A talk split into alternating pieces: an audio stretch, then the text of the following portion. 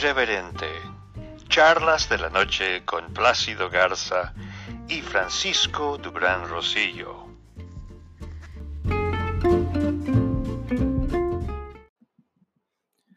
La celebración del fin de semana sobre el 4 de julio fue de una manera muy diferente. En algunas ciudades, como Atlanta, sucedieron eh, actos pues en los que se vieron involucradas vidas, en este caso de menores afroamericanos que perdieron la vida a manos de gente que usó armas de fuego. Y la Casa Blanca hizo un llamado a través de la vocera oficial diciendo que el presidente Donald Trump quiere ayudar a controlar la ola de criminalidad en los Estados Unidos, ya que tanto se existe la política de que a las vidas de los afroamericanos importan, Black Lives Matter, pues el presidente quiere trabajar con las administraciones de los lugares donde están pasando esos crímenes, pero como son administraciones demócratas, lo sienten un tanto político y no dejan que se llegue a una conclusión. El servicio secreto anunció hace unas horas que como la residencia oficial donde reciben a los jefes de Estado no está disponible por razones de mantenimiento, la comitiva y el presidente fueron asignados a estar en un hotel muy bonito, muy cercano a la Casa Blanca, pero el presidente Andrés Manuel López Obrador determinó que para él era más cómodo quedarse en la residencia de la embajadora, la residencia oficial, que además considera que es territorio mexicano y lo hace sentirse mucho más cómodo. Buenas noches, Plácido Garza, socio editorial de Irreverente, Charlas de la Noche. Buenas noches, Frank. Buenas noches a la audiencia. Pues sí, el, el tema es la visita de López Obrador a Washington. Él sale mañana en la tarde hacia allá. Aquí lo interesante es que se filtró una, una noticia, yo creo que son de esas eh, versiones filtradas a conveniencia del Palacio Nacional, eh, respecto a quiénes son los mexicanos que van a acompañar a López Obrador en la cena que va a tener lugar como recepción por parte de Trump a la comitiva mexicana. Pero para hacerla un poquito de emoción, porque esta es una información exclusiva que que tenemos en este momento, ¿qué te parece si damos, eh, damos inicio con la noticia confirmada de que el, primer ministro canadiense, canadiense Justin Trudeau ya les dijo que si saben contar, no cuenten con él, porque pues él ya es oficial por parte del gobierno canadiense que no va a estar presente en esta reunión que se tenía precisamente contemplado que fuera como una especie de formalización del inicio del Tratado de Libre Comercio. Entonces, la realidad de las cosas es que no hay manera de que se pueda vincular de una forma oficial eh, el hecho de que va a haber un evento relacionado con el inicio eh, oficial del Tratado de Libre Comercio entre México y Estados Unidos con Canadá. Entonces, lo, primero que quisiera en un momento, en un momento dado es eh, compartir con la audiencia el hecho de que hay alguna, hay algunas eh, inquietudes eh, relacionadas con este tema de la visita. Sigue habiendo mucha reticencia por parte de ciertos sectores acá en México relativos a qué es lo que se puede esperar de la, presencia de López Obrador en Washington. Y hay algunos analistas que le llaman los temores eh, que existen respecto a esto. Y, y, pues básicamente yo creo que lo primero tiene que ver con, el, con la situación de qué tan opacado va a resultar López Obrador ante la avasallante presencia de Trump en estos momentos en donde de alguna forma se está creciendo ante lo que parece ser una, un inminente inicio de su campaña con vías a la reelección. Frank, ¿tú, ¿tú cómo ves esto relacionado a, al temor que existe del, del resultado de esta visita, principalmente para México? Sí, Plácido, y como bien lo sabes, porque tú hasta has escrito al respecto, hay mucha influencia. De hecho, ahorita el ingreso principal de México son las remesas que mandamos los mexicanos a nuestros familiares. Entonces, esa influencia se convierte en decisión directa en el sentido de que esta gente habla con los, sus familiares mexicanos y les ah. dicen lo que piensan y lo que ven que está sucediendo acá. Y es que en los Estados Unidos se maneja de una manera diferente la retórica.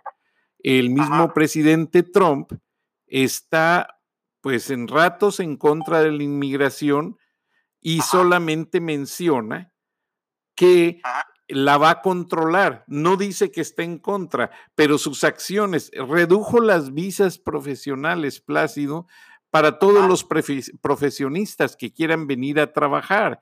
Están haciendo una serie de cambios legislativos que están potencialmente en iniciativas esperando llegar. Tú sabes, van a llegar más jueces de inmigración. Hay más gente esperando en la frontera una audiencia, gente centroamericana, esperando su audiencia con un juez. Y dado que la pandemia y múltiples razones de seguridad no se les da esa cita, de hecho, eh, hace rato hablé con una señora cubana que incidentalmente me dijo que su hija estaba en Ciudad Juárez y que anoche decidió cruzarse a El Paso y de ilegal ella es cubana y había estado esperando su cita de inmigración y que básicamente le habló a su mamá, ella viene con unos amigos y les dijo, ¿sabes qué? Eso de la cita es un cuento, eso no va a pasar, porque todo ha sido hacerles pasar tiempo, cansarlos, vamos a decirlo, Plácido. Entonces, lo que la gente está haciendo está recurriendo nuevamente a los métodos tradicionales cruzarse ilegalmente y como tú bien lo sabes, el presidente Trump sí le va a tratar el tema migratorio a Andrés Manuel López Obrador, porque en este momento tú lo dijiste hace varios capítulos, que México sí está pagando por el muro con tanto dinero en seguridad en, a lo largo de las fronteras. Así es, y algo que también mencionamos fue que no, no es un muro de ladrillo, sino que es un muro de la guarida nacional, o sea, los uh, elementos de ese cuerpo de seguridad que dirige, que mal dirige eh, Durazo a, nivel nacional. Entonces, yo creo que aquí lo importante del asunto es que a mí se me hace que lo único que va a ganar López Obrador con este viaje, pues es acumular millas en el, en la línea aérea comercial en la que hará el viaje de México a, Estados Unidos. ¿Por qué? Porque difícilmente va a conseguir algo más, o sea, es un hecho. Todos los analistas con los que yo he consultado en México y en Estados Unidos eh, son muy insistentes en darme esta tesis. Trump va a usar a López Obrador para fortalecer tu campaña entre, entre los electores norteamericanos con miras a la, a la reelección. Entonces, eh, está tratando de alguna manera de congraciarse con los eh, electores eh, de origen mexicano que están en estos momentos muy, muy activos en cuanto a las protestas que se están gestando en México y también en Estados Unidos en contra del gobierno de López Obrador. Entonces, yo creo que ese, ese aspecto de ser utilizado por Trump para efectos de lograr la reelección es, muy negativo para, para López Obrador. Y aquí la paradoja del asunto es que casi todos, casi todos los jefes de Estado eh, sueñan eh, despiertos y dormidos con algún día viajar a Washington y de alguna manera aprovechar el gran escaparate internacional que eso representa, porque pues no es fácil que un presidente de cualquier país del mundo, aún de los desarrollados, es, pueda llegar a presumir entre sus alforjas el haber sido recibido por el presidente del, del país económicamente más poderoso del mundo y menos en una época tan difícil como esta. Pero yo creo, a reserva de lo que tú piensas, Frank, que eh, esto no aplica para López Obrador en estos momentos. Eh, hay que recordar un incidente que difícilmente va a pasar desapercibido por Trump en estos momentos, y es el hecho de que desde que López Obrador asumió la presidencia, ha evitado reunirse con Donald Trump en repetidas ocasiones. Yo recuerdo que en el 2019, o sea, justamente cuando estaba cumpliendo un año, eh, cuando México le ofreció contener el flujo migratorio para evitar que Estados Unidos eh, de alguna manera tomara medidas radicales, se planteó la posibilidad de que López Obrador fuera precisamente a Washington. Y estoy, estoy hablando de que esto estaba planeado para que fuera el 10 de septiembre del 2019. Seguramente tú te acuerdas de eso. Hasta lo comentamos, Plácido, en este espacio. Exacto, yo estoy seguro que sí lo comentamos. Entonces, esa visita se estaba planeando con el propósito de evaluar los resultados de la colaboración mexicana. O sea, eh, evaluar significa eh, ahora sí que revisarle la plana a los mexicanos de ver cómo le estaban haciendo para contener a las caravanas de migrantes provenientes de Centroamérica.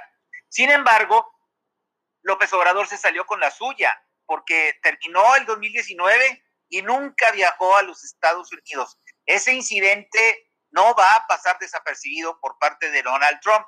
Luego, eh, apenas entró en vigor el Tratado de Libre Comercio de México con eh, Estados Unidos y Canadá, eh, el presidente comenzó a descartar la posibilidad de un viaje a Washington, aludiendo que tenía que concentrarse precisamente en su política interior de salud puesto que estábamos viviendo y lo seguimos haciendo todavía una época muy difícil. Y él, él mencionó, recuerdo una frase que todavía resuena en los oídos de mucha gente, de que la mejor política exterior es la interior.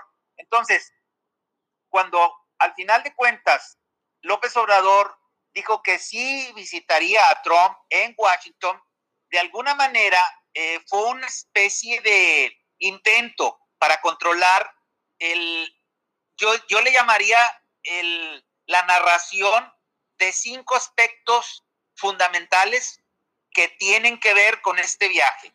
El, el, el, aspecto histórico único que no se iría a repetir del inicio del Tratado de Libre Comercio, que como ya lo mencioné en un principio, pues ese punto está anulado porque al faltar Justin Trudeau a la cita, ya no se puede hablar de un evento oficial de los tres mandatarios relacionados con este importante acuerdo.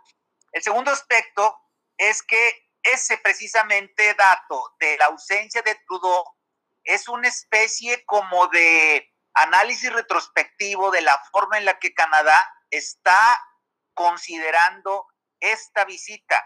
Eh, algunas personas que viven en Canadá, que son mexicanos, concretamente son de Monterrey, he, estado platicando con ellos en los últimos días y me dicen que en el, el ambiente que se vive de los mexicanos que están allá en Canadá e incluso de los mismos canadienses es de desaprobación total hacia este, hacia esta, este encuentro que va, que va a darse ya mañana y pasado allá en Washington. Entonces, otro, otro dato interesante es que Trump, de alguna manera, se va a congraciar ante los mexicanos por haber apoyado en la compra de ventiladores para enfrentar la pandemia y completar los 250 mil barriles diarios de producción estadounidense, que tú te acuerdas fue uno de los eh, polémicos aspectos que trató eh, Rocío Nale, la secretaria de, la secretaria de Energía, durante su desafortunada participación en la cumbre virtual de los países exportadores de petróleo. Entonces, eh, en la agenda que es principalmente comercial, eh, no se contemplaba realizar otras actividades eh, que no fueran precisamente esas. Pero lo que yo estaría destacando en estos momentos es el ambiente que va a estar alrededor de ese encuentro que es totalmente adverso a López Obrador, a grado tal de que, como tú sabes, ya se prohibieron las concentraciones masivas en los alrededores de la Casa Blanca, Frank. Exactamente.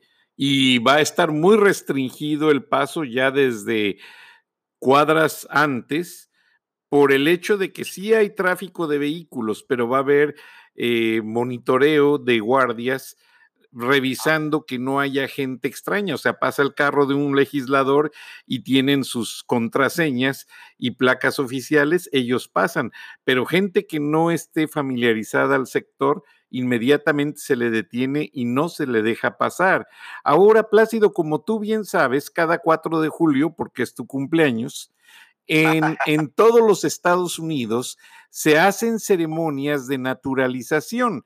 Esto quiere decir que gente que hizo su trámite satisfactoriamente recibe su certificado de ciudadanía norteamericana. Bueno, pues en 25 ciudades, incluida Atlanta, Los Ángeles, Washington, por primera vez, los 25 mil eh, ciudadanos potenciales recibieron su certificado e hicieron su juramento desde un estacionamiento. O sea, lo hicieron tipo, como le llaman los americanos, drive-thru, haz de cuenta como si vas a la ventanilla a recoger la hamburguesa. Bueno, pasaba el vehículo frente a un escritorio donde había un oficial de inmigración y varias personas. Entonces la persona ya se identificaba y pues eh, había de música de fondo el himno de los Estados Unidos, la persona juraba defender solemnemente a los Estados Unidos y se le hacía entrega oficial de su certificado de ciudadanía. Y fue la primera vez a nivel Estados Unidos que se hizo de esta manera.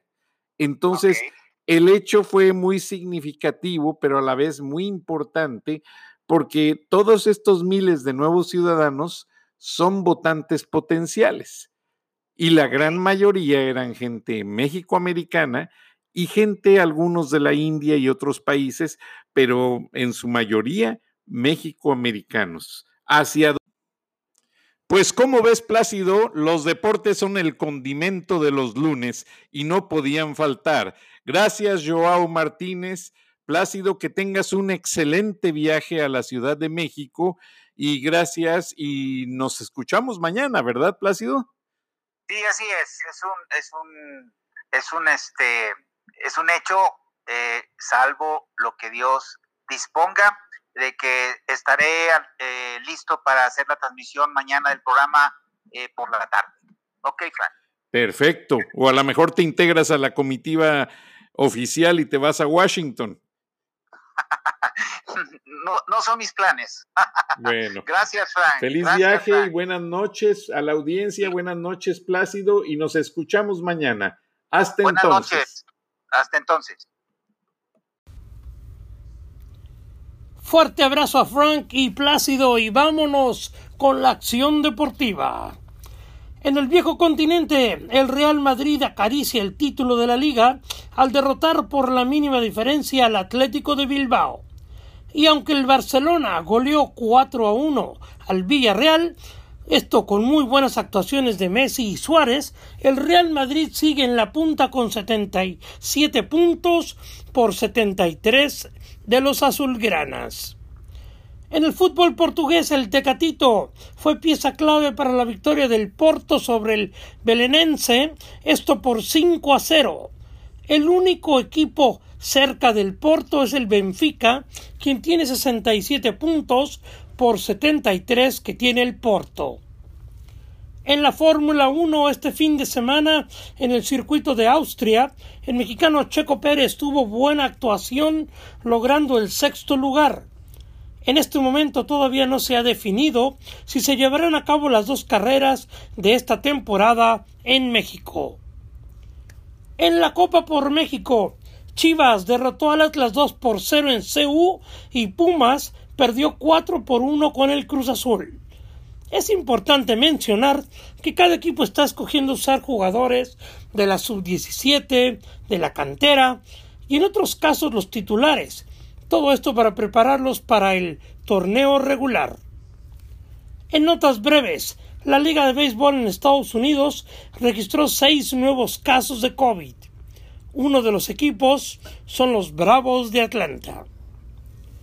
En la NFL, por otra parte, se anunció que se reducirán el número de juegos de pretemporada. Y ahora regreso con Frank y Plácido para despedir el programa. Les habló su amigo Joao Martínez.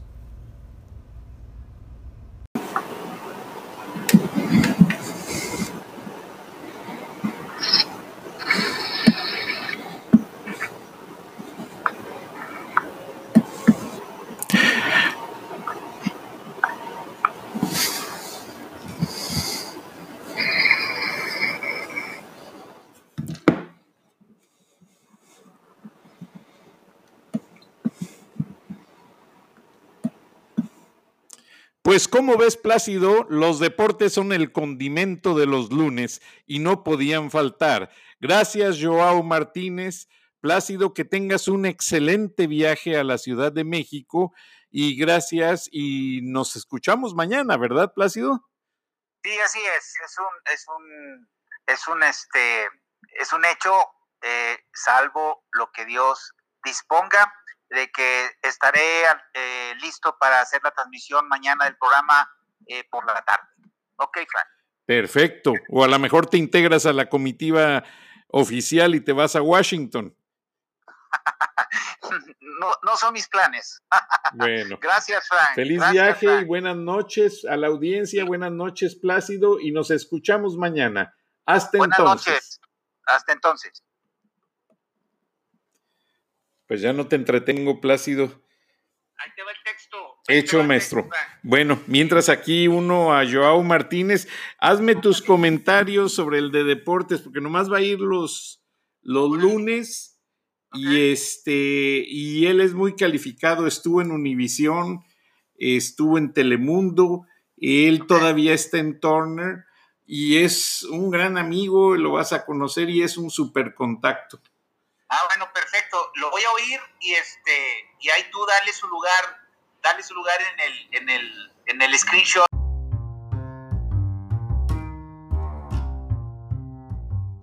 Escuchaste el análisis de la noticia, transparente como el agua, en Irreverente, Charlas de la Noche, con Plácido Garza y Francisco Durán Rosillo.